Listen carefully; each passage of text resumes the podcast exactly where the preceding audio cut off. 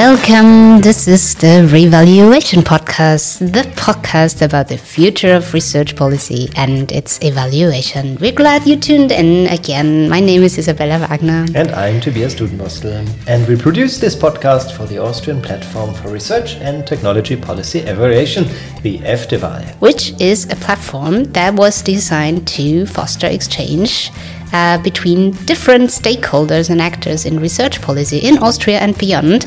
And this podcast is now here to do exactly that. So let's let's exchange.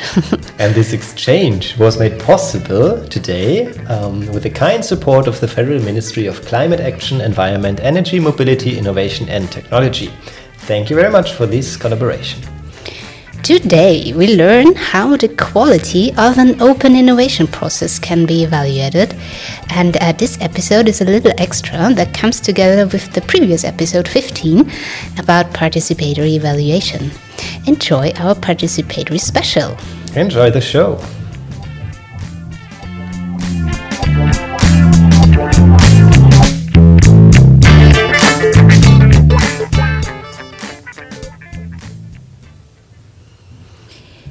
Right.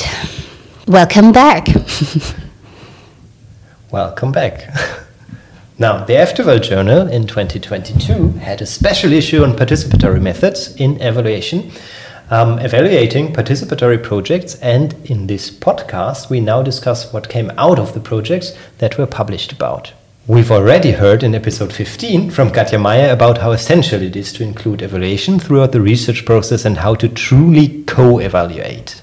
So, if you're interested in that, please also tune into the previous episode.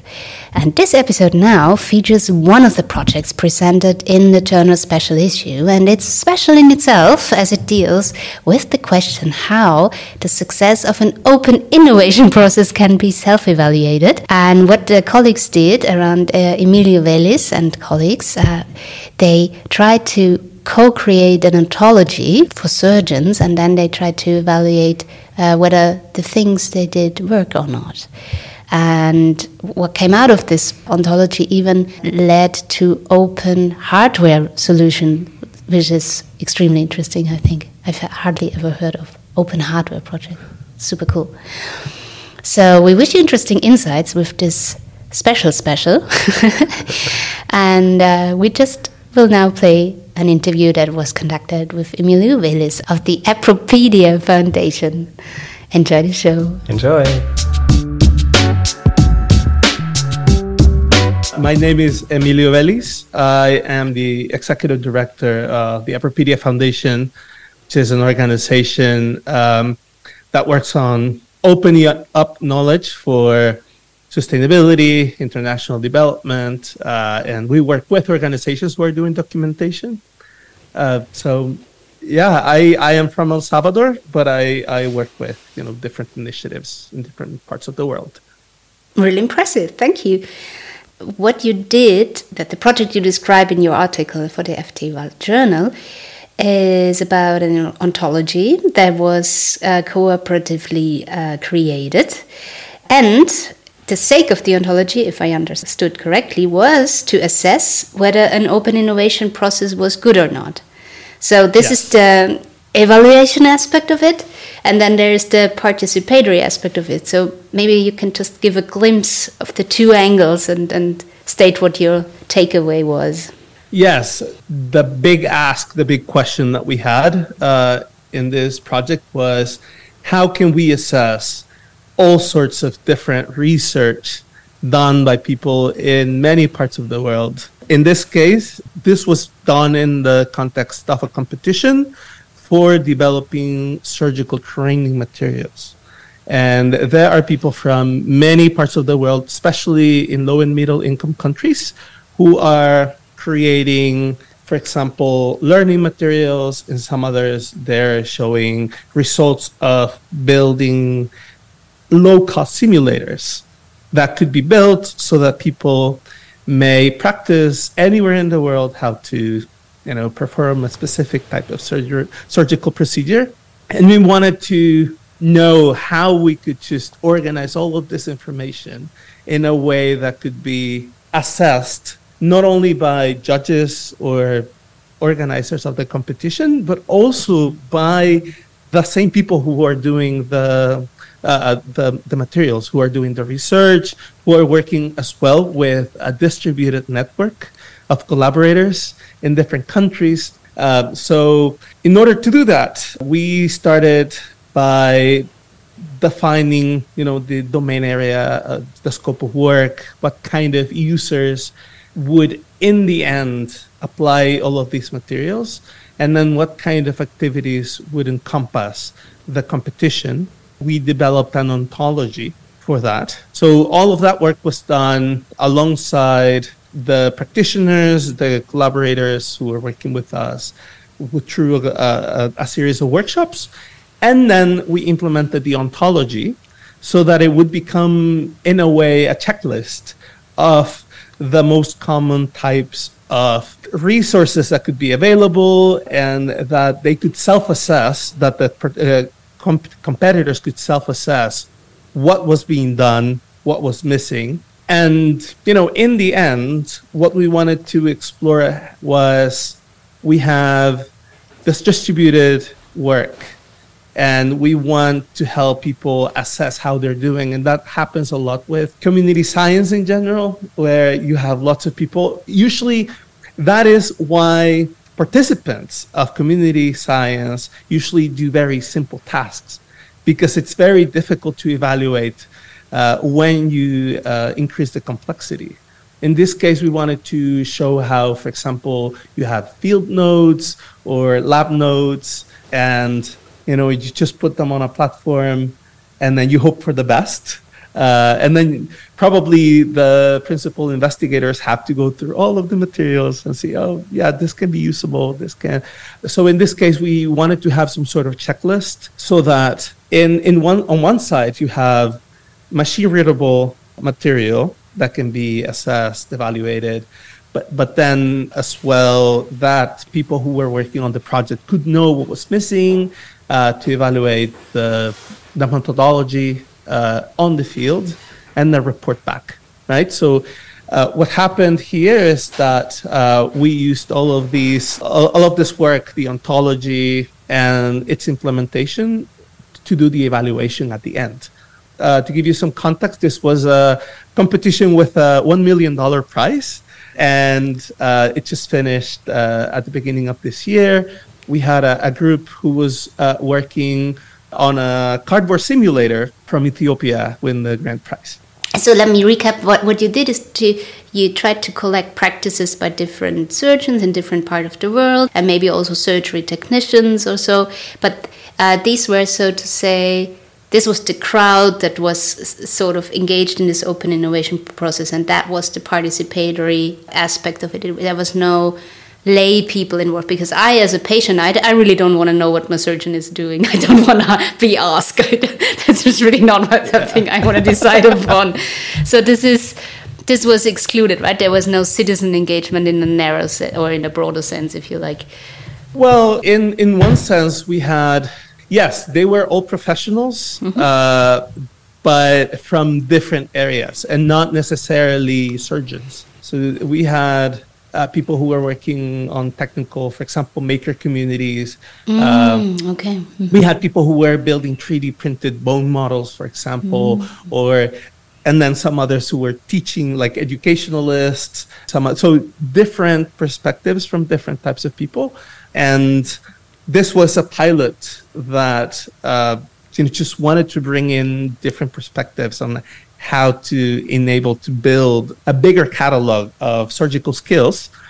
In the end, we have so far, like as a result of this work. Um, so let me just track back and give you like this was done alongside other organizations. This was funded by Intuitive Foundation, uh, an organization in in uh, the East Bay in California and their their company they have a company that builds surgical robots that it's which is called intuitive surgical. And then they their foundation funded this competition. Then there was the royal college of surgeons in ireland mit solve nasa challenges and uh, Appropedia foundation. So we were working specifically on being the platform mm. uh, to to bring in all of this material, right? So there were different people from different areas of design, of you know technology, and then sur- surgical practice. Um, so in a way, you know, very open process, and the results were very varied. Different people had different approaches, and the whole goal was to think about what self-assessment meant.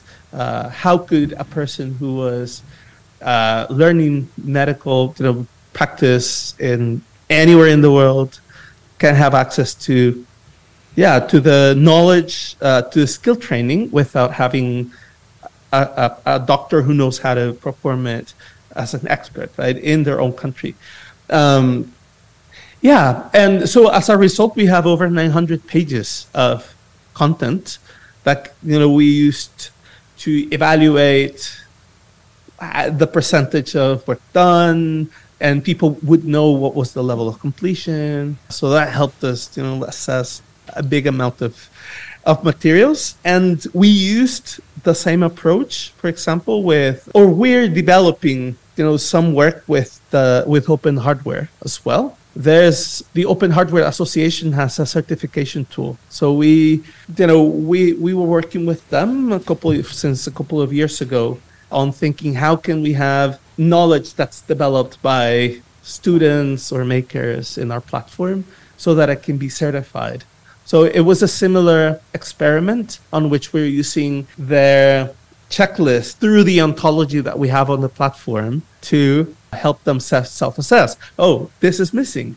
I have to do this work. You know, it's very simple checklist type of work and then you can reduce the time and the effort to cool. do the certification mm-hmm. right so that that is the kind of um, approach that we're taking right now to think about complex work using the ontology to organize it give um, immediate feedback to the creator and then to the platform or the organization that's overseeing the work that sounds brilliant so i, I have two questions so the, the one will be so if all these these people uh, uh, like uh, contribute to this ontology and you've got checklists and, and tools that help people in, in, in their processes how do you evaluate? You said you evaluated everything at the end. How do you evaluate whether that open innovation process was successful? So what were your indicators? You you saw that mm. it's it's actually working or it's, uh, it's and also that it's medically ethical. I mean, could, I don't know what, what could go wrong in this uh, surgery. So that's that's quite. Um...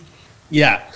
So I I would say that this approach is very useful as a pipeline. You you know review the ontology at the beginning of the project, and you you ask what are the indicators that you're looking for. We're trying because we're a platform. We're trying to narrow it down to you know specific this is the use case. This is what we've done before. And then maybe an, an organization says, well, but we would like it to be this way, or we need this indicator. Yeah, so we do that at the beginning with, you know, the people who are overseeing the work.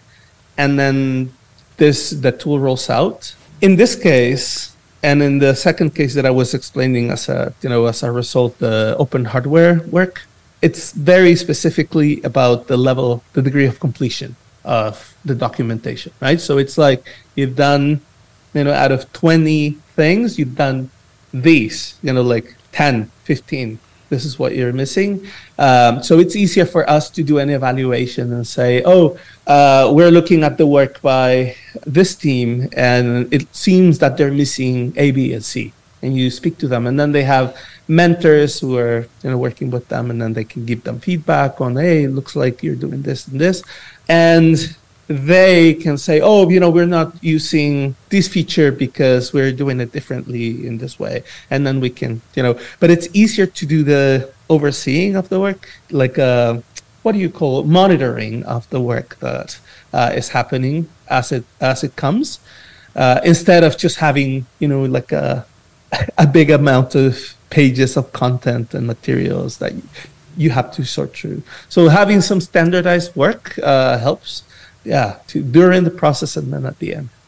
Does that answer a little bit of? Uh, yeah. So my my second question was targeted to whether um, if you have these 900 pages of documents, would now with the tools of AI we have available, would would that simplify stuff? So would that make? Of course, it has different problems, but uh, if you combine the two, would that would that also be an option to yes speed up the results, maybe? Yes, we we've seen people apply um, AI or machine learning in general mm-hmm. um, on Appropedia for so one of the inspirations for this work has been uh, the work on the open know-how standard that has been applied for documentation of hardware, uh, open hardware, and uh, some people use the metadata to you know just extract useful information uh, in this case, I would say that it's very useful uh, just to know what is missing and what can be added and how it can be added. Um, yeah, so definitely, and to study the the types of material and where people struggle most with. Uh, so definitely, I see lots of open areas for applying um, this, you know, evaluation work yeah, just simplifying the work of monitoring basically how people, you know, do work at what rate and what's missing. So basically, like project management in a way. Um, I I see lots of applications there. Mm-hmm. How transferable is your tool to other open innovation processes? So for which processes it is suitable, and for which ones you wouldn't recommend it?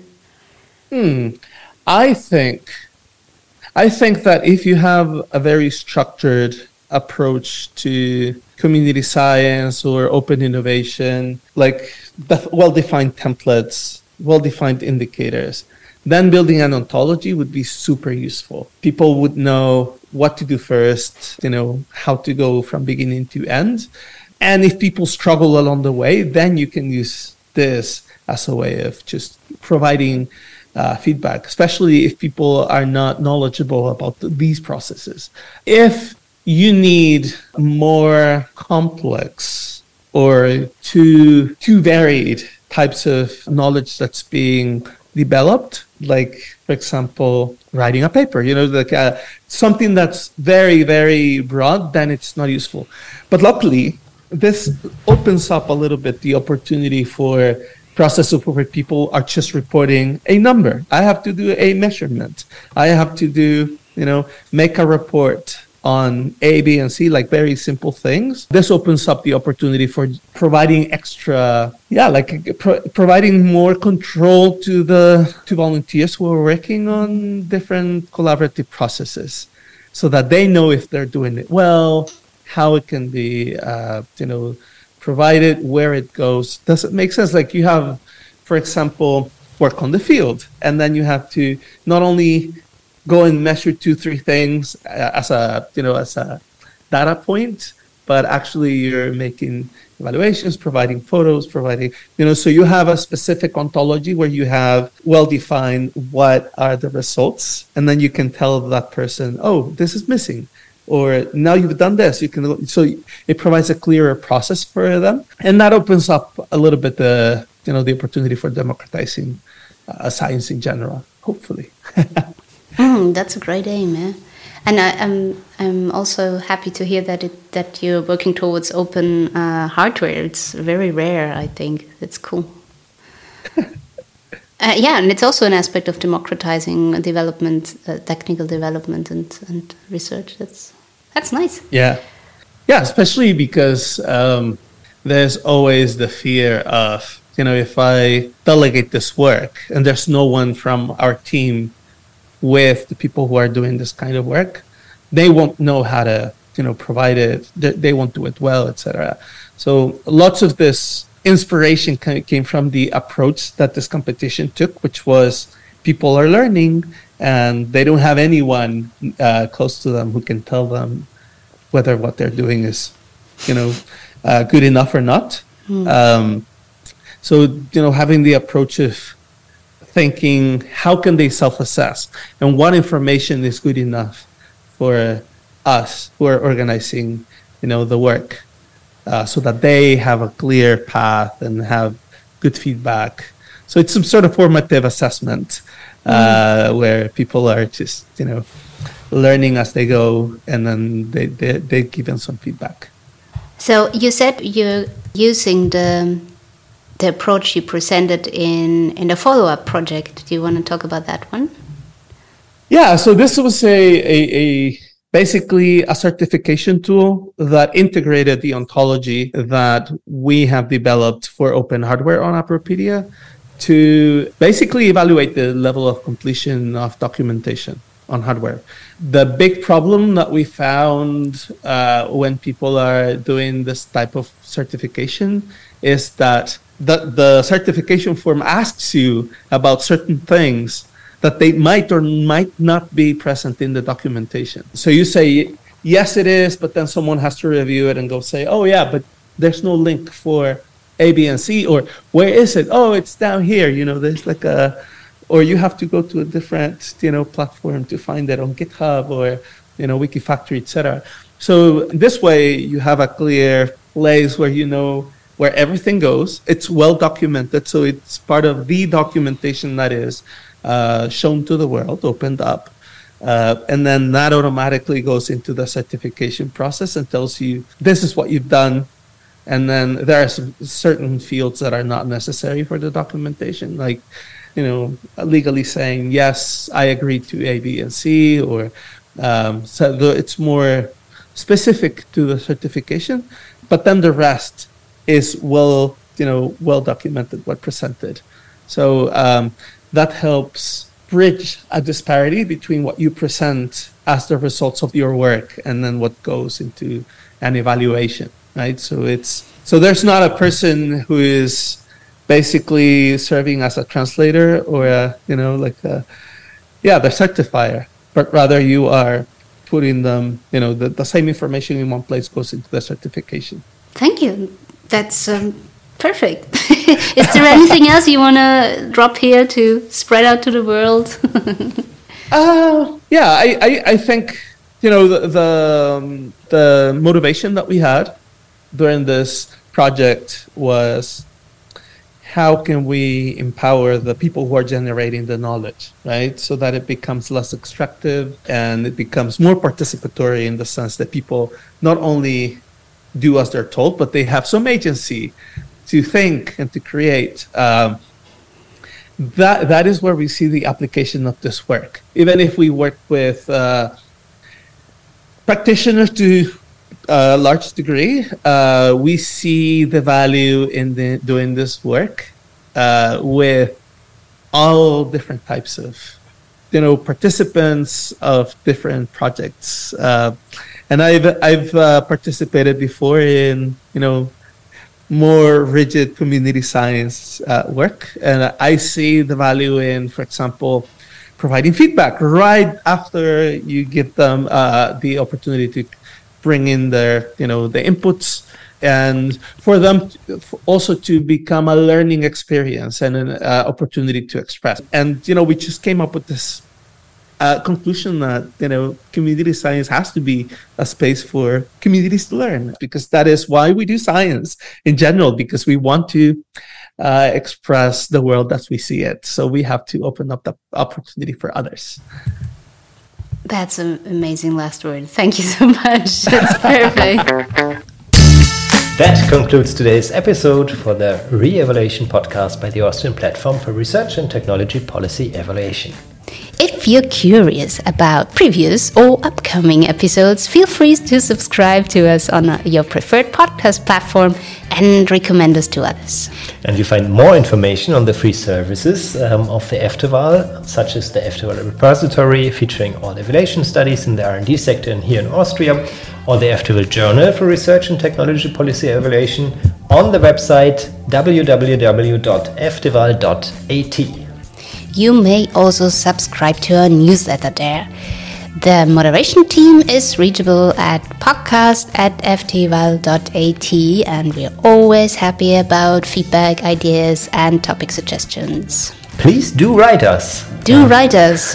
for today, thank you very much for listening. Um, and until next time. And for now, it's goodbye. Tobias Dudenbostel. And Isabella Wagner. Goodbye.